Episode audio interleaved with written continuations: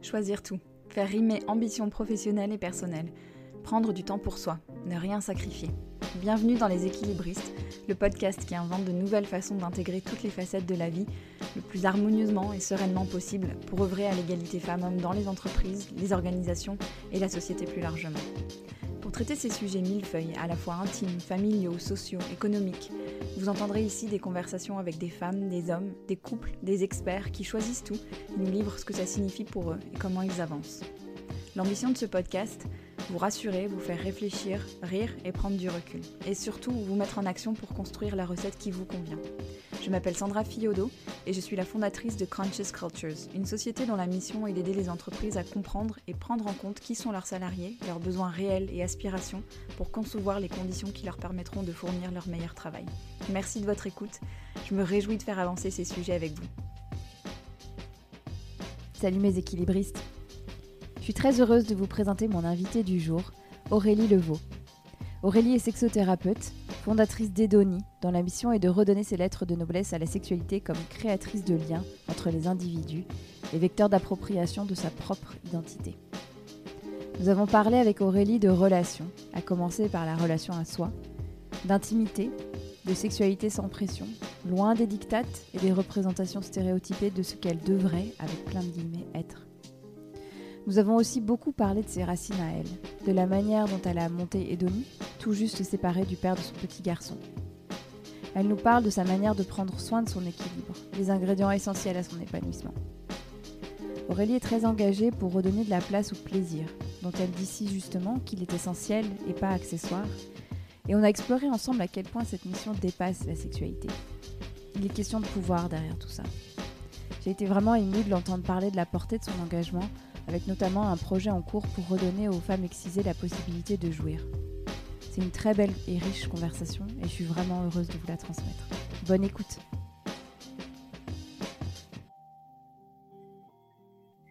Salut Aurélie, bienvenue dans les équilibristes. Salut, merci beaucoup de me recevoir. Je t'en prie. Euh, est-ce que tu peux nous présenter Aurélie à 7 ans? Je veux entendre la petite Aurélie, savoir comment elle était, euh, ce qu'elle aimait faire. Voilà.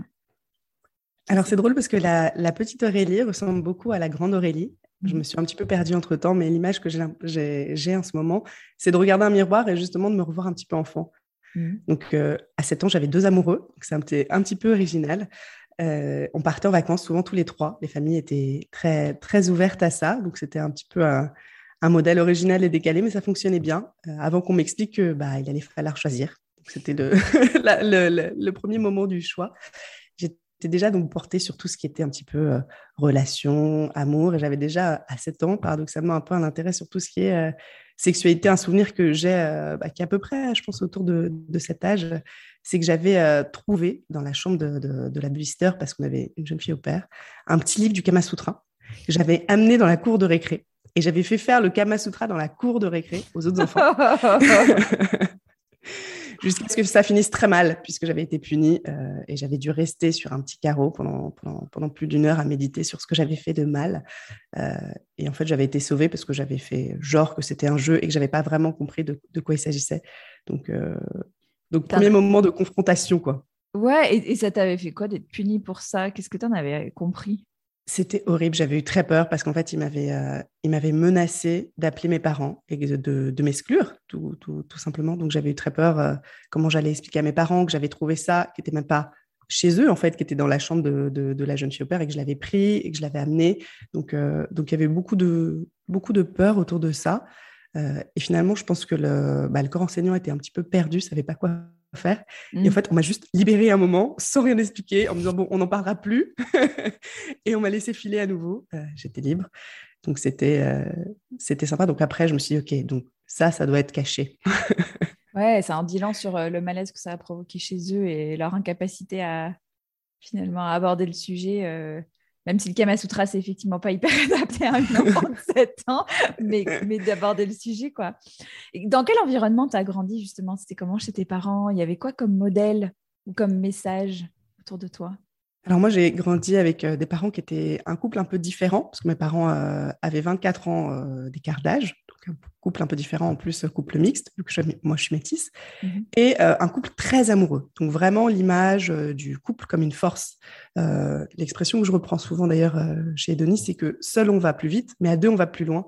Et ça, c'est quelque chose que j'ai vraiment eu dans mon enfance. Donc ces deux parents un peu, un peu fusionnels, mais qui paradoxalement ont toujours eu le message très explicite, tu parles, tu parles de message, que la sexualité et l'amour, c'était deux choses différentes. Donc en même temps, de voir des parents amoureux, mais des parents qui, euh, très clairement, expliquent que ces, ces, deux choses sont séparées. Ça, c'était, euh, c'était quelque chose d'intéressant. Donc, Quand tu étais euh, petite, c'était un sujet qui était abordé assez, assez rapidement. voilà, quand ils parlaient de leur passé, ils pouvaient se faire des petites piques et c'était très clair. Pareil, on m'a jamais mmh. dit attends d'être amoureuse, attends le bon, attends le premier, ce genre de choses. C'était toujours des messages sur la sexualité, sur l'amour qui étaient, qui étaient très distincts. Mmh. Donc, moi, j'ai, grandi là-dedans. Je pense que ça a un, petit peu conditionné justement mon, forcément mon rapport à la sexualité. Mhm. Et en même temps, mes parents avaient aussi un rapport au corps, je pense que c'est important, qui était euh, assez libre, euh, vu que du coup, je les ai souvent vus nus. Il n'y avait pas de tabou autour de la nudité, euh, ce qui fait que moi aussi, j'ai un rapport autour de mon corps qui est assez libre sur ce point-là. surtout que pour comprendre, donc mes, mes, deux parents travaillé autour des arts de l'Afrique. Donc il y avait beaucoup de, de statuettes, de masques. Donc il y avait un rapport il y a un rapport au corps en fait en Afrique et sur, sur les statuettes, sur les représentations artistiques qui est différent. On voit des corps de femmes qui sont, euh, qui sont justement très hétérogènes. On voit des seins qui tombent, on voit des, des, ventres. Enfin voilà, il y a tout un rapport aussi autour du corps et de la maternité. Donc j'ai toujours vu des, des, corps quelque part différents qui étaient différents de justement du magazine Elle ou Marie-Claire qui, qui pouvaient traîner. Mmh. Euh, donc ça aussi, ça m'a appris à intégrer euh, les, les, différentes formes de corps, je pense, et à être plus à l'aise en même temps avec le mien. Ça, ça me semble ça me semble assez clé. Et tes deux parents travaillaient? Oui, mes deux parents, justement, travaillaient ensemble. Donc, euh, vraiment, euh, la, fusion jusqu'au bout. Mmh. Euh, donc, étaient des entrepreneurs engagés, vu qu'ils avaient fondé une fondation d'art, donc autour des arts de l'Afrique, justement. Mmh. donc, je les ai toujours vus tous les deux. Je les ai toujours vus beaucoup travailler, entrepreneurs. Donc, ça aussi, je pense que ça joue dans mon modèle de dire, OK, on peut avoir beaucoup d'ambition, on peut en même temps avoir une famille, et on peut avoir de l'ambition tout en ayant un modèle qui est j'ai envie de dire, de changer le monde et d'aider vraiment les gens. Donc ça, j'ai eu euh, cette double image que moi, j'essaie maintenant de, de, reproduire. Voilà. Et tu avais une fratrie, tu avais des frères et sœurs? J'avais une petite sœur, exactement, mmh. euh, enfin, du coup, que j'ai toujours. Mmh. On, est, on est assez différents, donc c'est intéressant de voir comment le même environnement de vie euh, mmh. peut créer justement un résultat qui est, qui est un petit peu, je ne veux, pas dire, je veux pas dire opposé, mais oui. voilà. Parce que chez nous, en fait, si le, rapport au corps était assez libre, par contre, ce qui était tabou, c'était l'intimité et montrer ses sentiments. Beaucoup plus que la nudité du corps. C'était euh, un peu vu comme une faiblesse. Euh, donc, on a grandi là-dedans. Pleurer, c'était un peu être faible. Montrer aux autres qu'on avait des émotions, c'était être faible. Enfin, donc, il y avait tout ce, travail que moi, j'ai beaucoup déconstruit ensuite, euh, mais, mais qui a été une vraie appropriation en fait, de, de mon identité. pour le coup, moi, je suis au final assez sensible. Mmh. Euh, et, c'était un chemin de pouvoir se, reconnecter à ça et de dire que, par exemple, pleurer en public, c'était quelque chose d'impossible et de très difficile. Et, euh, voilà. Intéressant, l'intimité euh, se situe à des endroits différents selon les familles. quoi. Exactement. Mmh. Est-ce que tu peux nous parler du début de ta carrière, quand tu as commencé à travailler? Comment tu as pris tes décisions? Comment tu as fait tes choix? Alors, c'est un petit peu particulier, vu que moi, j'ai euh, toujours eu la fibre euh, business entrepreneur. Donc, j'ai monté ma première boîte quand j'avais 15 ans, donc au lycée, en même temps que j'étais euh, j'étais en cours. Et c'était totalement, à cette époque, guidé par l'instinct. C'était voir un peu une opportunité et se dire, bah, OK, j'y vais, j'essaye, au pire, ça échoue. Euh, ça a bien marché à l'époque et au final, bon, j'ai fini par arrêter. C'était un business de négociation de scooters, donc rien à voir. Mais c'était vraiment, en fait, euh, c'était un biais de ce qu'on appelle un biais de confirmation euh, masculin. Je me suis rendu compte quand je voulais acheter un scooter que le fait que je sois une femme, les hommes étaient persuadés que j'y connaissais rien. Mmh. donc, eux allaient faire une bonne affaire. Et en fait, ça me permettait d'acheter moins cher et de revendre plus cher. C'était tout bête. Et en fait, bah, je me faisais de l'argent de poche comme ça. On se disait, ah, bah, la petite, là, forcément, le scooter, il est propre. Forcément, elle l'a bien entretenu. Forcément, enfin, voilà, il y, avait plein de, de, biais qui se mettaient derrière. Et, c'est ce que j'ai utilisé pour faire mon, premier business. Donc, c'est le début d'une carrière un petit peu précoce. Et euh, ensuite, mon début de carrière à proprement parler après mon, école de commerce a été un peu particulier, euh, très ralenti, vu que Mon père était malade, avait un cancer. Donc, du coup, j'ai fait le choix à ce moment-là euh, de ne pas avoir un focus carrière, mais d'avoir un focus qui était, euh, qui était vraiment sur ma vie, euh, ma vie perso pour travailler à mi-temps et pouvoir accompagner mon père justement dans ses chimios, dans, dans, dans, ce moment de vie qui était particulier, mmh. parce que j'avais envie de profiter de ces moments-là. de, je m'étais rendu compte quand j'avais perdu ma grand-mère déjà certaines années avant que la vie est éphémère et que quand la personne est morte, on ne peut jamais, jamais récupérer les moments. Et c'était une promesse que je m'étais faite quand j'avais 11 ans, quand j'ai perdu ma grand-mère, de me dire, je referai plus cette erreur. Jamais.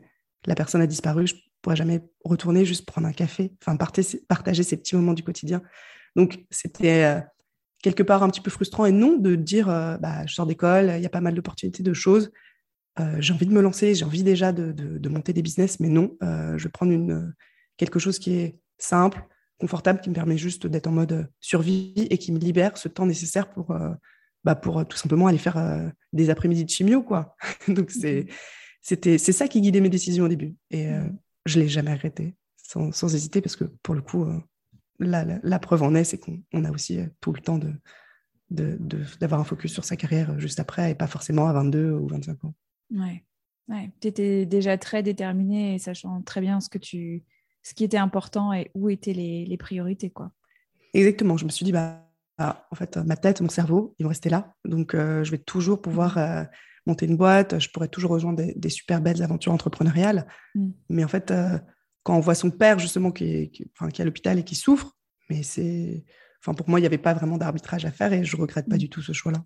C'était très beau. J'ai partagé des très beaux moments de, justement sur cette fin de vie qui, au final, aussi m'ont permis d'être, j'ai envie de dire, d'être aussi une meilleure maman et d'être un, meilleur entrepreneur, quoi, sachant sachant mettre les priorités là où elles sont. Hmm.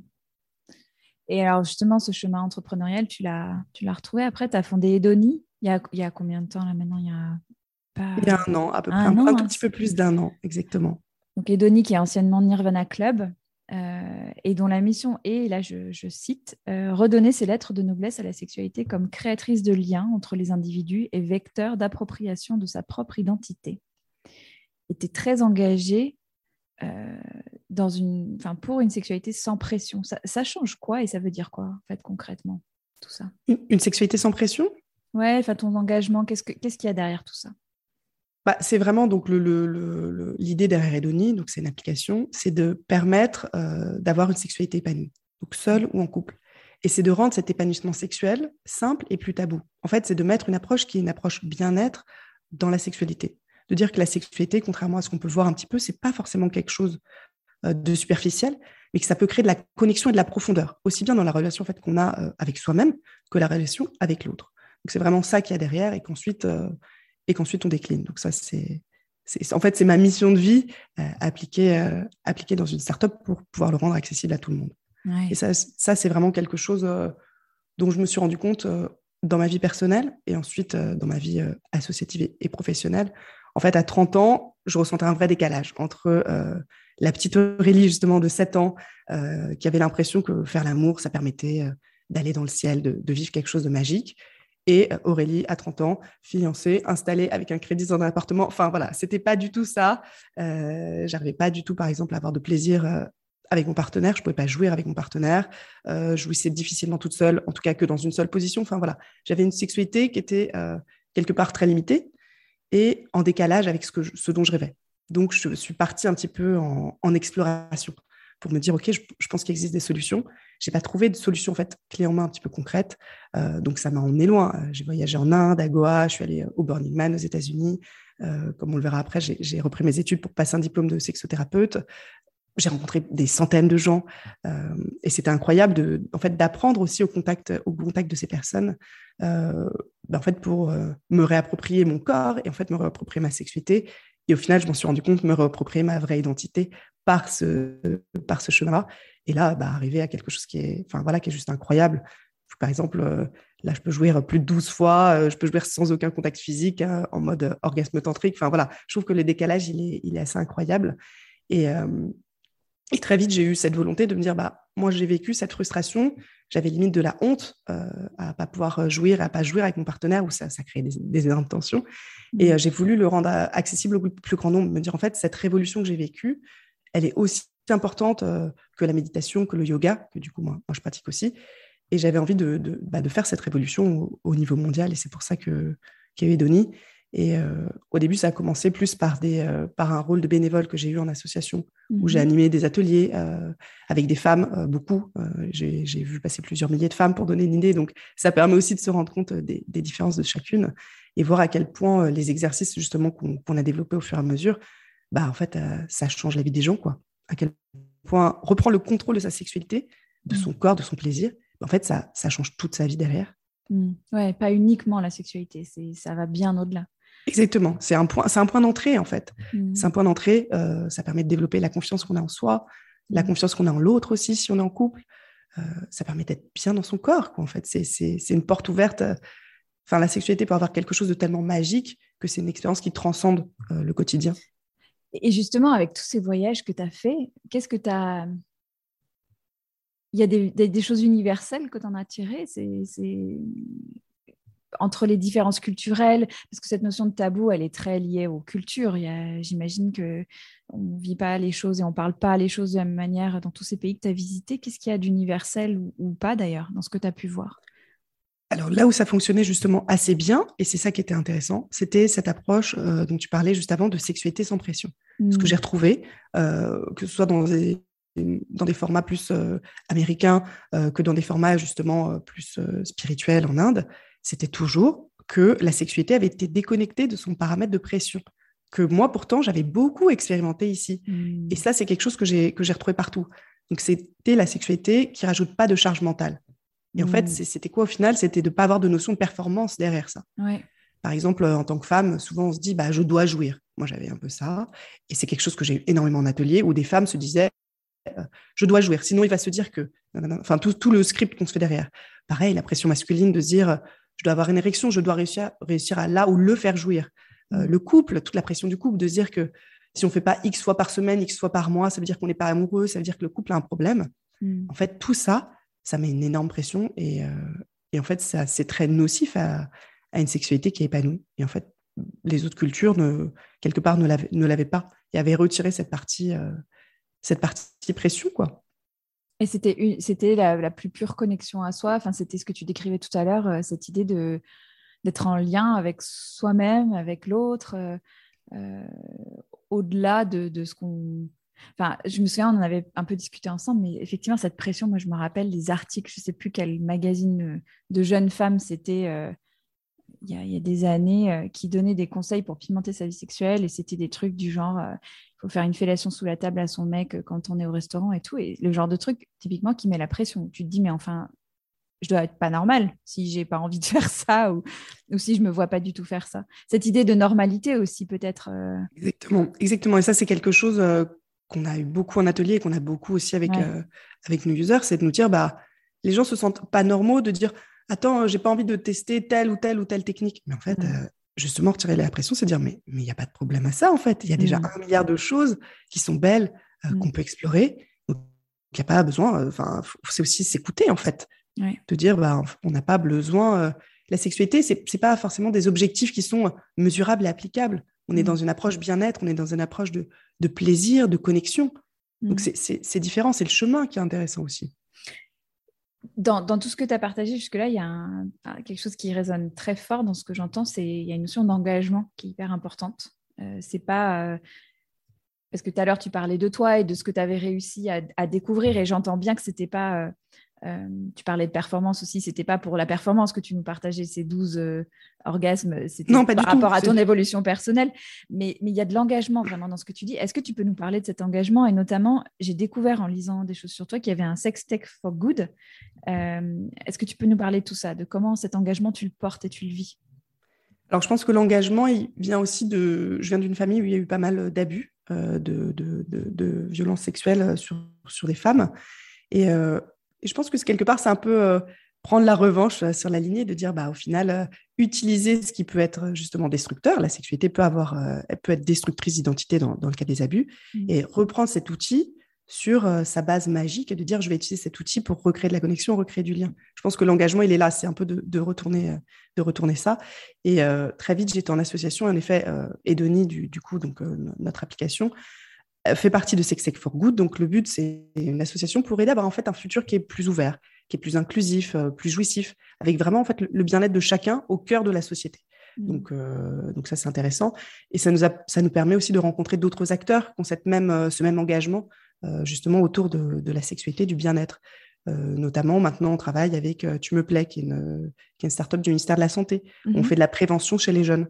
Mmh du coup, maintenant, il y a certains des contenus de, de, notre appli, donc des données, qui vont être distribués sur des, sur des 13-25 ans mmh pour de la prévention, pour aider les jeunes filles et les jeunes garçons à mieux connaître leur corps, à savoir dire non et avoir une nouvelle approche de leur plaisir qui est très différente de ce qu'on voit dans le porno. Donc, en fait, j'ai envie de dire, l'engagement, il fait partie de, de l'ADN des données, vu que ça fait aussi partie de mon ADN. Et ça passe aussi pour moi par l'inclusivité.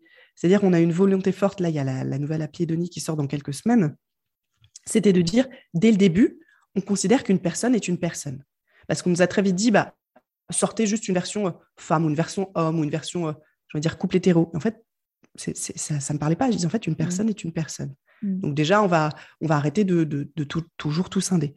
Donc dès le départ, dès le lancement, on a euh, un programme qui est accessible hommes, femmes, mais également euh, trans, non-binaires. On est ouvert euh, aux, couples hétéros, mais aux couples qui ne sont pas hétéros, aux couples gays, aux couples lesbiens. Enfin voilà, on a voulu faire quelque chose qui est accessible à tout le monde en fait. Mmh. je pense que c'est important. Dès, le design de, de l'application. dès le début. Voilà. C'est pas dire vous, vous allez devoir attendre. En fait, pourquoi? C'est une forme de discrimination de dire euh, que certaines personnes doivent attendre. Et il y a un truc qui est hyper fort dans ce que tu dis aussi, c'est cette idée que le plaisir est, essentiel et pas accessoire. Et ça, c'est un truc, dans cette phrase, moi, j'entends une portée beaucoup plus large même que, la sexualité. Qu'est-ce que, qu'est-ce que tu mets, toi, dedans? Exactement. C'est Alors, le plaisir, moi, je parle souvent de plaisir sexuel, mais en fait, c'est vrai, le plaisir en général, pour moi, ça fait partie, en fait, des, droits de l'homme, un peu des droits humains fondamentaux mmh. euh, qu'on oublie. Parce qu'en fait, le plaisir, c'est quoi? Qu'est-ce que ça permet? Ça permet de prendre possession de son corps, quelque part, de, mmh. de mieux se connaître, d'être bien avec soi, d'être bien avec les autres. Et encore une fois, prendre le, contrôle et connaître son plaisir, c'est prendre le contrôle de, sa vie. Et euh, surtout en sexualité, mais en effet, ça peut être d'autres plaisirs. Je trouve que l'expérience qu'on fait euh, du, plaisir un petit peu transcendantal, enfin d'une forme de plaisir qui est, qui est de l'extase, qui est très intense, ça, change, en fait, ça, ça radicalement transforme euh, la personne qu'on est et ça change notre quotidien. C'est pas juste un petit one shot égoïste qui fait du bien, c'est pas du mmh. tout ça. Mais quand on a une approche du plaisir qui est euh, profonde et qui est plus superficielle, c'est un vecteur tellement puissant euh, d'identité, de, de, puissance en fait. Mmh. Voilà. Et, souvent, je trouve que le plaisir, en tout cas moi je l'ai beaucoup vécu et c'est ce que je ressens euh, surtout dans les femmes avec lesquelles, avec, avec lesquelles on travaille chez Denis, c'est que souvent le plaisir, il arrive en bas de la liste, en bas de la mmh. to-do list. D'abord, il y a euh, le summer body. D'abord, il faut être euh, un papa ou une maman parfaite. D'abord, mmh. il faut euh, délivrer au taf, lancer mmh. la lessive et peut-être, s'il reste un tout petit peu de temps, je vais me dire que je vais avoir du plaisir. Non, mais c'est ça, c'est l'inverse. C'est dire, le plaisir, c'est toujours tout en bas. On me dit, j'ai pas le temps. Oui, mais en fait, dans ce cas, on, a le temps pour rien si, si, si, tout est toujours en haut de la to-do list. Donc, c'est dire qu'est-ce qui se passe si on fait l'inverse? On dit le plaisir en fait, c'est essentiel. Je ne vais pas négocier sur mon plaisir, sur mon bien-être. Et donc, je vais d'abord être bien avec moi, bien dans mon corps, bien dans, mon, dans ma tête. Et en fait, tout le reste, quelque part, s'enchaîne beaucoup plus facilement en fait, on est mieux dans son corps, donc quelque part, le summer body, soit il vient tout seul, soit en fait, ça devient moins de préoccupation. Mm. On a un parent un petit peu plus cool, donc quelque part, ça se passe aussi mieux. Mm. On est plus efficace, on est plus productif, donc on délivre mieux au taf. Enfin voilà, je pense que tout, tout se met aussi euh, en place assez naturellement. Euh, mais ça, c'est quelque chose qu'on a, on a voulu euh, prendre en compte très fortement chez Edonie. Donc, on a des formats qui sont courts, que les gens peuvent vraiment faire dans la vraie vie. C'est pas on doit bloquer un créneau de 2, 3 ou 5 heures. Non, non, on a plein de formats qui sont autour de 10-15 minutes hmm. que les gens peuvent vraiment faire dans la vraie vie, surtout hmm. les jeunes parents. Quoi. Donc, hmm. euh, donc voilà. tu prêches tellement une convaincue sur cette idée que plaisir en premier, euh, plaisir, euh, soin de soi en fait en premier, et que tout le reste découle de ça. Et justement, là, tu me fais une super transition pour les parents. sexualité et maternité, c'est un gros sujet. ça aussi, ça passe souvent à l'arrière-plan avec l'arrivée des enfants. Euh, il ne s'agit pas du tout de, dire que c'est un problème en soi, mais de se dire comment est-ce que je me réapproprie une sexualité qui me convient, qui convient, qui, recrée du lien en fait. Quelles sont les questions que tu as autour de ça et c'est quoi les préoccupations euh, des parents que tu reçois? Alors, je pense qu'on n'est pas assez préparé en amont que la sexualité va changer. Mm. Donc, on parle beaucoup euh, de, tout ce qui est postpartum, qui est, franchement un, tsunami, un chamboulement, mais il y a aussi forcément une influence sur, la, sexualité du couple, ne serait-ce que parce que c'est exactement ce que tu as dit. Dans les faits, le couple n'a plus beaucoup de temps et surtout n'a plus beaucoup de temps tout seul. Il y a souvent euh, la troisième petite nouvelle personne qui est greffée. Donc, tout de suite, la sexualité devient beaucoup plus compliquée. Euh, donc, voilà. Donc, c'est, dans ce cas, c'est aider les parents déjà à encore une fois, à se retirer la pression. Il n'y a pas d'obligation de reprendre la sexualité au bout de deux semaines, un mois, euh, trois mois. Enfin voilà, c'est chacun qui doit aussi respecter et sentir son rythme. Euh, on peut être trop fatigué au début pour avoir une sexualité et c'est OK. Et c'est pour ça que nous, quand on parle de sexualité, on parle aussi beaucoup de connexion et d'intimité. Mmh. On a justement chez Denis un programme jeunes parents et un programme reprise de la sexualité après l'accouchement. Mais tout le début, on n'a que des exercices quasiment autour de, la connexion et de l'intimité, où les, parents vont faire des exercices habillés, justement, et vont se regarder dans les yeux, vont travailler leur, leur lien et leur connexion, justement, pas, euh, pas on va se jeter et faire l'amour sur le canapé, ce qui est mmh. plus, plus très réel au début.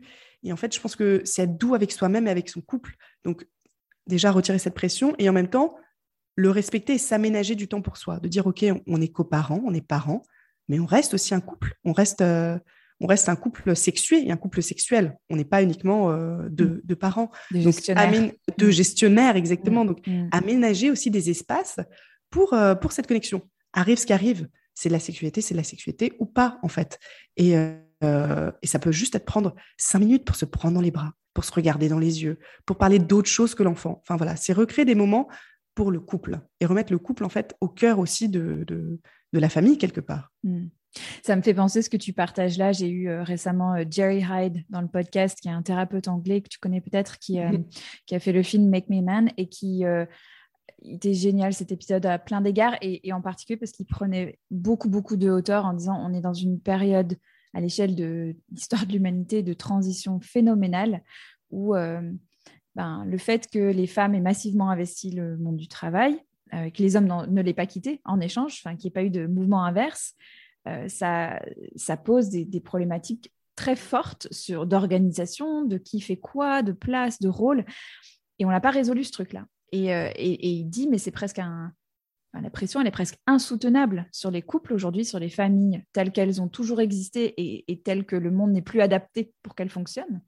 Et, tu vois, de t'entendre parler de cette connexion, de cette intimité pour laquelle il faut se battre en fait. Mais je dis ça, pas le battre dans un sens d'un effort, mais se battre en se disant c'est une priorité, ça compte quoi. Comment je fais de la place à ça? Ça me fait vraiment penser à ça, ce que tu dis.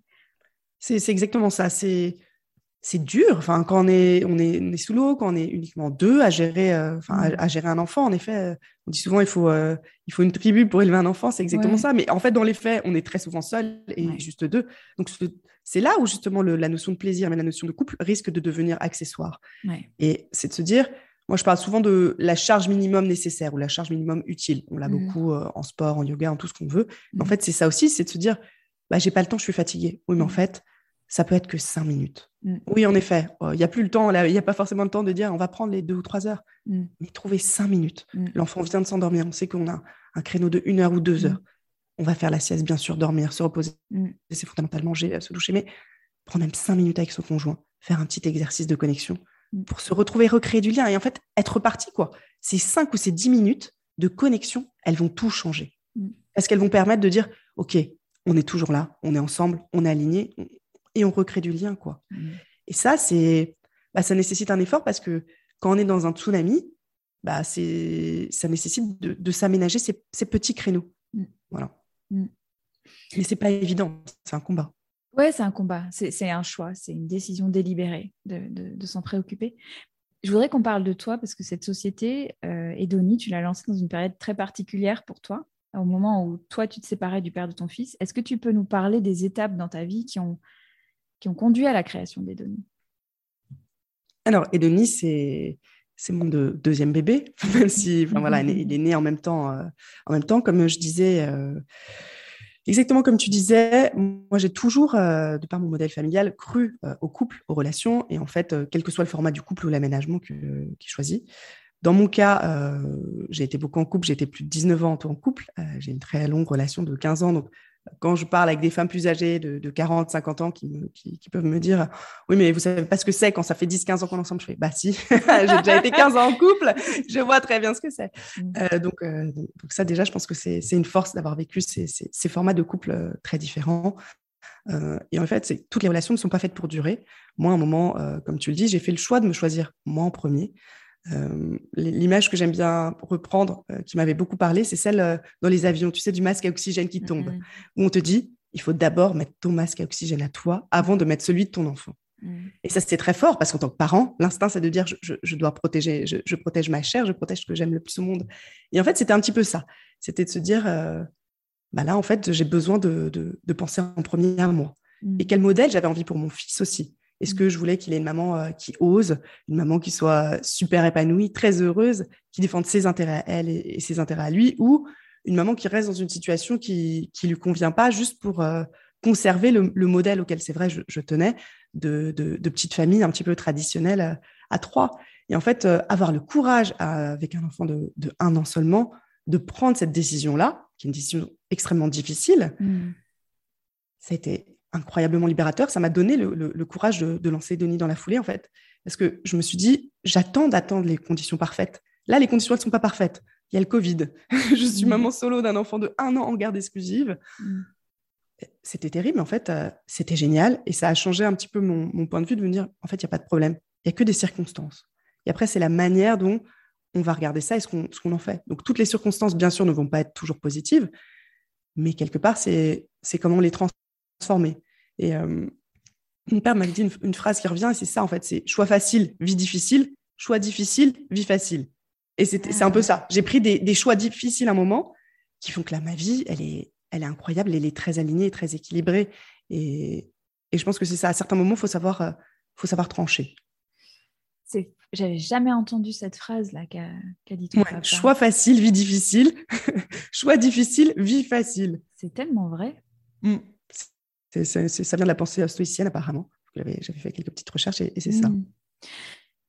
Oui, parce que de l'extérieur, on se dit waouh, quel, euh, quel courage. C'était, c'était, t'as, as senti un changement dans ta façon de penser les choses ou, c'est quelque chose que tu avais en toi, cette détermination, cette. Euh Alors, je l'ai, toujours beaucoup eu. Hein, mmh. des, enfants, j'ai toujours été, euh, j'ai toujours un peu cette personnalité assez volontaire. J'ai toujours adoré prendre des risques. Enfin voilà, fait, je fais des sports extrêmes aussi, donc je pense que que c'est lié. Mais, euh, mais je pense aussi que c'est d'avoir vécu le, cette partie à l'hôpital et le décès de mon père. Mm. Qui, je me suis aussi rendu compte que, bah, en fait, oui, on peut, on peut quelque part euh, perdre. Parce que quand on se bat contre la maladie pendant plusieurs années, euh, jusqu'au bout, moi, je pensais qu'on allait gagner, entre guillemets, mm. qu'il allait survivre. En fait, se dire, bah, on peut vraiment tout perdre. Tout peut se terminer. Et quelque part, bah, j'ai survécu et ça a été une très belle transformation de, de, tout ce processus de deuil. Donc, dire même dans la pire situation du monde, on survit, on vit, et il se passe de très belles choses après. Donc, de l'avoir déjà vécu, je pense, expérimenter sur cette partie difficile du deuil, c'était plus facile de me dire, OK, je vais prendre une décision difficile, ça va être terrible, euh, cette séparation va être extrêmement difficile, mais je sais que je vais survivre et je sais que derrière, euh, bah, au-delà de danser sous la pluie, on va aussi danser sous le soleil qui va, mmh. qui va venir. Donc, c'est ce courage de dire, euh, OK, je, je sors de ma zone de confort et surtout, je pense que j'accepte l'inconfort. Je reste pas dans ma zone de confort. Je Je me dis pas, je sais que l'inconfort, en fait, ça fait partie de la vie et, j'aime bien. Donc j'accepte de me dire, bah, je vais rester dans une zone inconfortable parce que c'est la zone où j'apprends, c'est la zone où je grandis, c'est ma zone de croissance en fait. Donc je reste pas dans une situation qui est, euh, qui est confortable. qui est confortablement inconfortable. Exactement, mmh. voilà. Parce qu'en fait, euh, souvent c'est pire, je m'en suis rendu compte. Les équilibristes, c'est un podcast qui explore un peu comment on fait de la, de la place à toutes les facettes de soi qui comptent euh, comment on fait cohabiter l'ambition pro, l'ambition perso, tout ce qui rend la vie riche. Euh, avec cette idée qu'on peut tout avoir, mais peut-être pas à fond en même temps. Qu'est-ce que ça t'évoque? Comment tu ah. sur les curseurs, toi? Bah, moi, c'est, je suis aussi convaincue par ça. C'est le pari un, peu fou que j'ai fait justement euh, au moment de, ma séparation, un peu plus d'un an. C'est tout m'est tombé dessus. J'avais beaucoup de croyances limitantes de me dire, oh là là, la vie de parent, il n'y a pas forcément beaucoup de liberté. Encore pire, la vie de maman solo. Mmh. Et c'est ce que tout le monde m'a dit. Ils m'ont dit oh, Mais tu te rends pas compte de ce que tu fais, tu es folle, euh, ça, va être terrible. Mais en fait, quand j'écoutais ma petite voix, et je pense que ça a été pareil mmh. pour toi, mon instinct disait le contraire. Il me dit Bah non, mais en fait, euh, ça, va être possible. Et il y a eu une vraie transition. Moi, je suis partie faire une retraite à la montagne avec une amie d'une semaine, où j'ai visualisé un petit peu tout ce que je voulais, me dire, bah, en fait, euh, je pense que c'est possible, et comment je vais le faire? Et mmh. ce qui me vient, c'est que je me suis un peu rendu compte à ce moment-là qu'il y avait quatre points clés. La première chose, c'est exactement ce que tu dis, c'est d'accepter qu'on n'aura pas tout à fond exactement en même temps. Tous les curseurs vont pas être au max. Mmh. Et quelque part, c'est ça. Moi, par exemple, euh, euh j'ai pas mon fils dix jours cet été. Au début, je m'étais embarquée sur, parce que je suis très sportive, aller faire l'ascension du Kilimanjaro. Et quelque part, je me suis dit, vas-y, défi sportif, j'ai envie de faire ça, j'adore. Et quelque part, mon associé sur Edoni m'a dit, on est en plein lancement, on a énormément de travail. Est-ce que c'est adapté à la période d'aller faire ce défi sportif? Mm. Et je me suis dit, bah non, en fait, euh, peut-être pas, mon énergie, peut-être qu'elle va pas être gravir le Kilimanjaro cette année, mm. Je ferai ça l'année prochaine ou l'année d'après, elle va être sur Edoni. Du coup, je vais faire une retraite de yoga à la place pour, conserver mon énergie. Donc, moi, j'ai tout, mais je peux pas tout faire forcément maintenant. Ça, ça c'est exactement ce que tu dis. Et l'autre point pour moi qui est important, c'est de savoir euh, ce que je veux moi. Parce que, OK, euh, euh, je veux tu, on peut tout faire, mais en fait, euh, qu'est-ce qui est important pour moi? Mm. C'est ça la question. Moi, j'ai envie de passer des moments de qualité avec mon fils. j'ai envie de, de, beaucoup pouvoir travailler sur ma startup que j'adore. J'ai envie de pouvoir faire du sport, du yoga, d'avoir une très belle vie sexuelle, de, pouvoir travailler sur moi. Mais en même temps, ça m'a permis de me dire, bah, qu'est-ce qui n'est pas important? Qu'est-ce que je peux lâcher pour avoir plus de temps et pour avoir les curseurs hauts, mais sur ce que je veux? Et par exemple, moi, je n'utilise pas les réseaux sociaux j'ai pas Netflix, je regarde pas de séries, je regarde pas la télé. Mm. Donc j'ai pas ce que j'appelle un petit peu les voleurs de vie. Je perds mm. pas du temps à scroller. Donc je récupère aussi du temps sur des choses qui m'apportent rien. Je pense que ça c'est important. Euh, et pareil, j'ai appris à dire non. J'ai pas de faux mots de me dire que c'est pas parce qu'on me propose une soirée que je suis obligée d'y aller. Mm. En fait, c'est pas grave. Je peux choisir de plutôt me reposer, euh, d'aller lire ou voilà. Donc je pense que ça c'est important de dire euh, à quoi je suis prêt à, renoncer, qu'est-ce qui en fait est, important pour moi. Voilà. Et aussi forcément l'organisation, on, parle souvent, mais planifier, organiser. Euh, moi, je suis un peu particulier, mais je planifie même des périodes de spontanéité. Parce qu'en mmh. fait, je trouve que quand tout est cadré, euh, moi j'ai la chance d'avoir beaucoup d'aide, j'ai une jeune fille au père, euh, pour pouvoir avoir le cadre de vie et le rythme de vie que j'ai, qui, est assez, génial. Mais à un moment, je manquais de spontanéité. Tout était cadré. Ok, j'ai tel créneau, je fais du sport, tel créneau, je fais du yoga, tel créneau, je bosse, tel créneau, je suis avec mon fils, tel créneau, je vois mes amis. Mais en fait, j'avais plus de moments comme j'avais avant de spontanéité ou juste me dire bah là je fais ce que je veux ou là je sais pas ce que je vais faire et du coup maintenant je les planifie euh, et c'est quelque chose qu'on a repris chez Denis en couple où le couple planifie des périodes de ce qu'on appelle de spontanéité. C'est bloqué on sait pas ce qu'on va faire mais en fait mmh. on a prévu du temps pour être spontané. Et en fait c'est génial. Au début je me disais bah c'est un peu bizarre mais en fait quand on le vit ce moment il arrive et j'ai un peu d'adrénaline je sais pas ce que je vais faire et en fait je me retrouve de nouveau à être ok là j'ai deux trois quatre heures une soirée à moi je sais pas ce qui va se passer. Et, euh, le fait de l'avoir planifié ça me permet de le préserver. Ça, je trouve que c'est important. J'adore l'idée. Mm. Ouais, c'est fou, quoi. Et en fait, euh, j'ai ce nouveau cette adrénaline de me dire, oh là là, bah, mm. je, fais ce que je veux, je sais même pas. Et parfois, en fait, je fais rien. Mais euh, j'ai cette opportunité d'avoir euh, cette spontanéité. Et chez Denis, on, aide les couples à faire ça en, se prévoyant du, du, coup des périodes et même les jeunes parents de dire, vous, vous bloquez un créneau de babysitter vous savez même pas ce que vous allez faire forcément, parce que parfois, bon, on ne sait pas ce qu'on va faire. Mais c'est pas du temps perdu, c'est du temps de qualité de pouvoir retrouver, retrouver en fait cette spontanéité. Peut-être qu'on va juste aller faire un tour de pâté de maison, marcher, aller au resto ou s'embarquer dans, quelque chose d'autre. Mais en fait, euh, bah, c'est beau de, pouvoir retrouver cette liberté, quoi. Mais euh, il faut la prévoir. Sinon, en fait, dans les faits, euh, encore une fois, tout en bas de la to-do list, la spontanéité, ça va être derrière les courses, derrière tout ce qu'on veut. Et, et, ça, je trouve que c'est beau. Et il y a un autre point, un petit tip que moi, je, qui m'a beaucoup aidé, c'est d'optimiser tout ce qui peut l'être. Je prends l'exemple des courses. Mm. C'est que moi, j'ai automatisé tout ce qui est récurrent. Euh, c'est-à-dire que j'achète pas de papier toilette, d'éponge, je couche, tout ça. Euh, j'ai défini une périodicité et j'ai des abonnements pour ça, où tout arrive. Donc, je n'ai pas la charge mentale de me dire, on va plus avoir de lessive, on va plus avoir de couche. Non, en fait, mm. tout, tout, ça, j'y pense pas. Ça arrive tout seul. Mm. donc voilà. Donc, j'ai mis en place plein de choses très automatisées pour me libérer de l'espace, de la charge mentale, me dire, en fait, plutôt que d'aller faire les courses, j'ai le temps d'aller euh, passer un super moment avec mon fils, de danser ou, de méditer ou, euh, ou, de bosser euh, sur Edonie. Quoi. Mm. Tu as dit, tu as partagé plein de trucs super concrets, c'est génial. Et il y a un truc que tu as dit au tout début qui m'a qui fait vraiment écho, cette idée d'énergie, tu sais. je crois beaucoup au fait qu'on peut faire tout ce qu'on veut. Tu vois qu'il y, a vraiment, en travaillant sur soi, en, en ayant les idées claires sur ce, ce qui est important, sur, enfin avoir une boussole, un cap hyper clair, on peut faire ce qu'on veut. Et en même temps, l'énergie, elle n'est pas infinie. On a beau dire ce qu'on veut, l'énergie n'est pas infinie. Et, de, la gérer comme on gère, euh, euh, ben, je sais pas, des, stocks de, choses finies, quoi, euh, ça aide à, être très focus et à se dire, ben, voilà, mon énergie n'étant pas infinie, dans quoi j'ai envie de l'investir, qu'est-ce qui compte avant les, autres choses? Et ça aide quand même à... C'est exactement ça. Moi, je vois mon énergie et je me dis, bah, en effet, mon énergie, elle n'est pas finie. Mm. Et c'est encore une fois le risque de dire que le plaisir, quand le plaisir euh, devient accessoire, c'est mm. qu'il va être tout en bas. Donc, s'il est tout en bas, c'est le moment où on n'a plus d'énergie. Soyons clairs. C'est ça. Et exactement.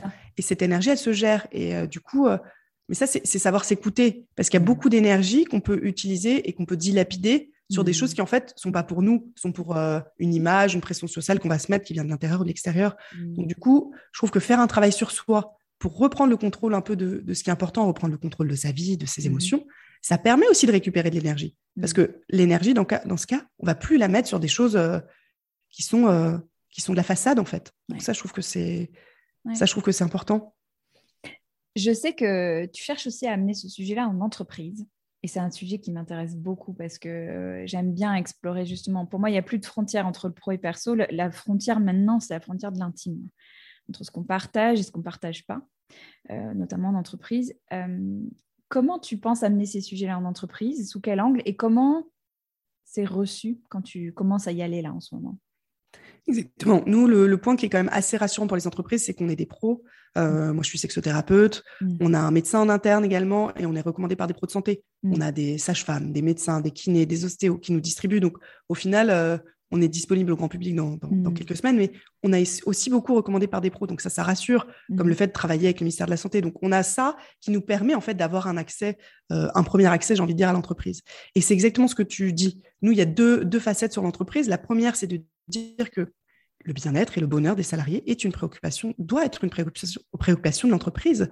Tout simplement, à l'heure actuelle, c'est plus, c'est plus cloisonné au-delà du fait que, euh, bien sûr, ça va impacter la productivité. Un salarié qui est plus heureux, c'est un salarié en fait qui est plus épanoui, euh, qui va mieux travailler et en même temps qui va apporter plus de créativité et plus de choses à son entreprise. Donc pour moi, se dire euh, la vie, la vie perso et la vie pro elles sont séparées, c'est ce que tu dis, ça n'a pas vraiment de sens.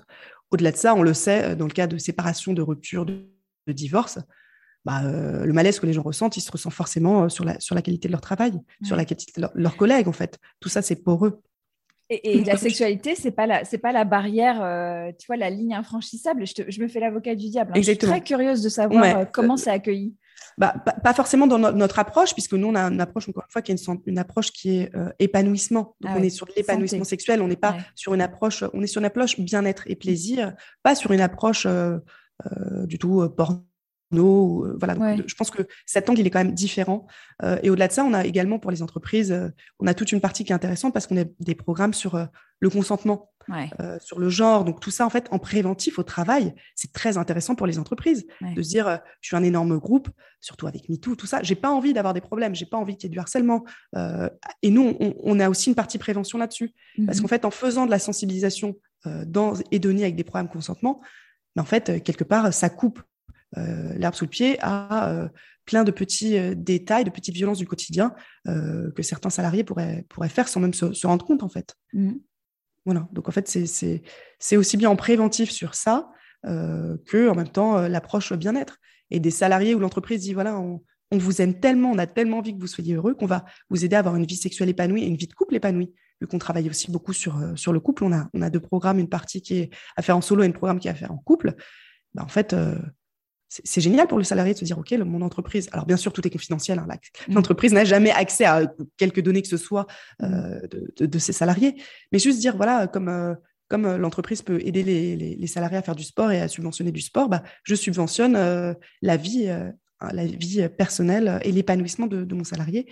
Et en même temps, j'évite les problèmes en les sensibilisant au consentement, à toutes les notions de genre. Voilà, on, a tout ça qui est inclus dedans. C'est quoi les, prochaines étapes pour Edonie C'est quoi ton ambition? Alors, nous, on a une, grosse ambition pour, euh, pour Edonie, vu qu'on a, on a vraiment envie d'être le leader mondial, euh, de dire, voilà, on est, on est, on est l'application pour avoir une sexualité épanouie ou à deux, mais, euh, mais on, va être l'acteur majeur de référence sur tout ce qui est épanouissement sexuel digital. Donc là, on a le, lancement grand public, encore une fois, français dans quelques semaines. le but, c'est très rapidement d'avoir un développement à l'étranger en début d'année prochaine. on a une levée de fonds aussi qui va commencer. Euh, on a de la chance d'être déjà aidé euh, par la mairie, et subventionné par la mairie de Paris et par la BPI. Donc, on, a de la chance euh, d'être reconnu comme une entreprise innovante qui veut faire changer les choses. Donc, ça, encore une fois, merci à tous ceux qui nous soutiennent.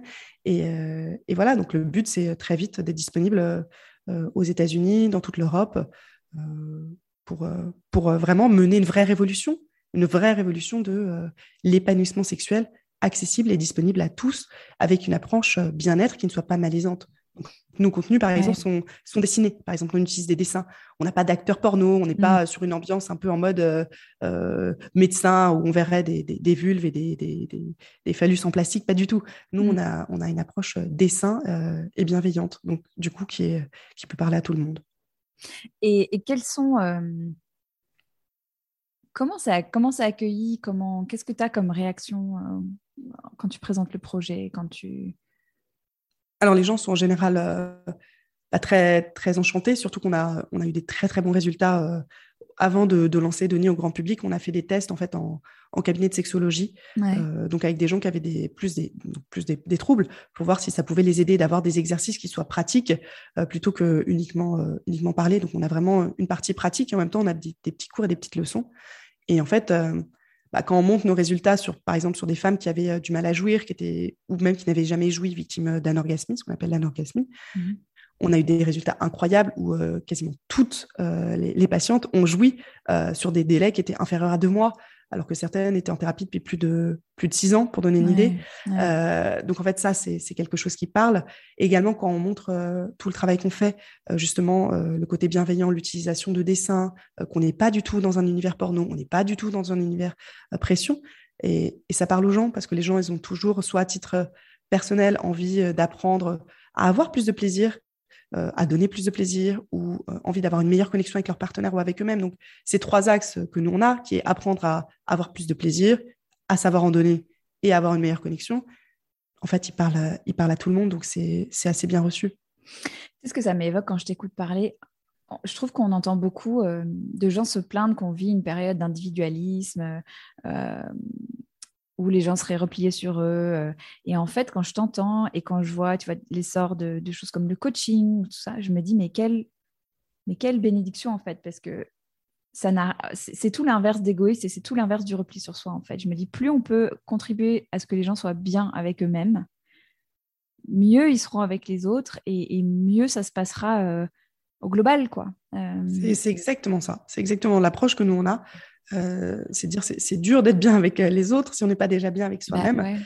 Et mm. en même temps, le plaisir, et surtout, non, c'est sur quelque chose qui est touchy, parce que les gens ont souvent encore l'image de la sexualité comme quelque chose d'égoïste. Je vais prendre mon plaisir et pas le plaisir de l'autre. Alors que nous, on, proche une approche qui est donc hédoniste, c'est aussi pour ça qu'on s'appelle hédonie, mm. euh, mais en même temps qui est bienveillante. C'est je prends du plaisir, je donne du plaisir, mm. mais jamais au détriment de l'autre, en fait. Ça peut être gagnant-gagnant. Et c'est vraiment, c'est vraiment cette approche-là, c'est une approche c'est une approche bien-être. Du coup, euh, nous, on a engagé, euh, on a engagé là-dessus. De dire le plaisir, c'est pas, euh, c'est pas superficiel, c'est pas égoïste, en fait. Et apprendre et se développer, faire du développement personnel, c'est pas du tout quelque chose d'égoïste, si c'est bien fait, justement. Mmh. De quoi tu es fière, Aurélie? moi, je suis très fière, je suis fière de, tout le chemin qu'on a déjà parcouru avec Edenis. Je suis très fière quand justement on reçoit des messages de, certaines femmes dont on a changé la vie. Je me rappellerai toujours une, femme qui m'a appelée, vu que les, premiers, les premières, avaient mon numéro, et qui m'a dit Ça y est, je sais. Et c'était incroyable. Elle avait 26 ans, c'était la première fois qu'elle jouissait de sa vie.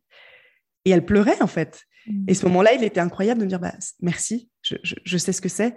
Et pour la petite histoire, donc elle, ça fait un peu plus d'un an et euh, elle était célibataire, elle n'arrivait pas à trouver de mec. Bah, du coup, elle, a eu assez confiance en elle. Maintenant, elle a, un mec, elle a changé de boulot. Enfin, ce n'est plus la même personne. Elle a changé de vie. Mmh. Euh, et, du coup, c'était intéressant de voir le petit déclic, ce petit déclic de maintenant je sais, maintenant j'ai le pouvoir entre guillemets, euh, qui a changé, qui a changé toute sa vie. Donc ça ça, c'est beau.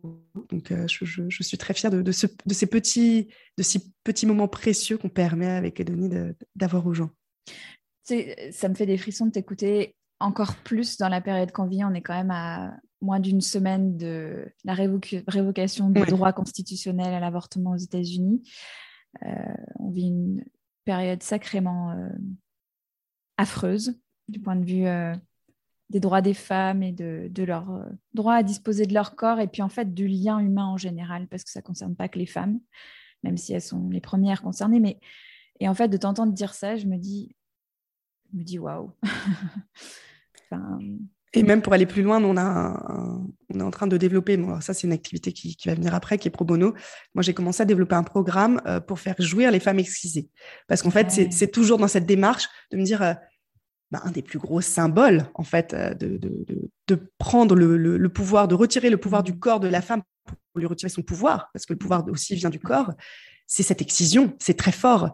Et, euh, du coup, je me suis dit, mais en fait, tout ce qu'on a appris, tout, toute cette, tout ce qu'on arrive à faire maintenant de, pouvoir jouir sans contact, euh, de, de jouir quelque part, de, avec, de rendre tout le corps érogène, euh, et, du coup, donc on a, on, a, on a commencé à travailler justement avec une gynéco qui, au début, était un petit peu surprise. De, je lui ai dit, est-ce qu'on peut réussir? Voilà, un peu le, protocole qu'on est en train de, de mettre en place. Euh, alors, bien sûr, euh, quand j'ai commencé à lui parler de tantra, elle s'est dit, oula, qu'est-ce qu'elle fait? Mmh. mais après, quand je lui ai montré dans les faits un petit peu les résultats, elle m'a dit bah, c'est bien, mais ouais, je pense que ça peut le faire. Donc, on va bientôt lancer un programme avec, bah, on cherchera une dizaine de femmes excisées pour, pour être les premières testeuses. Et ce programme, bien sûr, sera, sera gratuit. Ce sera subventionné par, par l'application est donnée, du coup, qui est sur abonnement, sur, euh, payé mmh. par les gens qui peuvent payer. Mais ce programme, ensuite, euh, on voudra le distribuer à tout le monde. Donc, de dire, voilà, les femmes excisées ont le droit aussi d'avoir du plaisir. C'est pas quelque chose de superficiel. Et, et ça me fait penser, on a été contacté par une association de, de, de, médecins qui s'occupent des femmes migrantes, euh, qui sont dans des situations très précaires, souvent qui vivent dans des camps. On pourrait se dire, elles sont à milieu de devoir se préoccuper de leur sexualité et de leur corps. Mmh.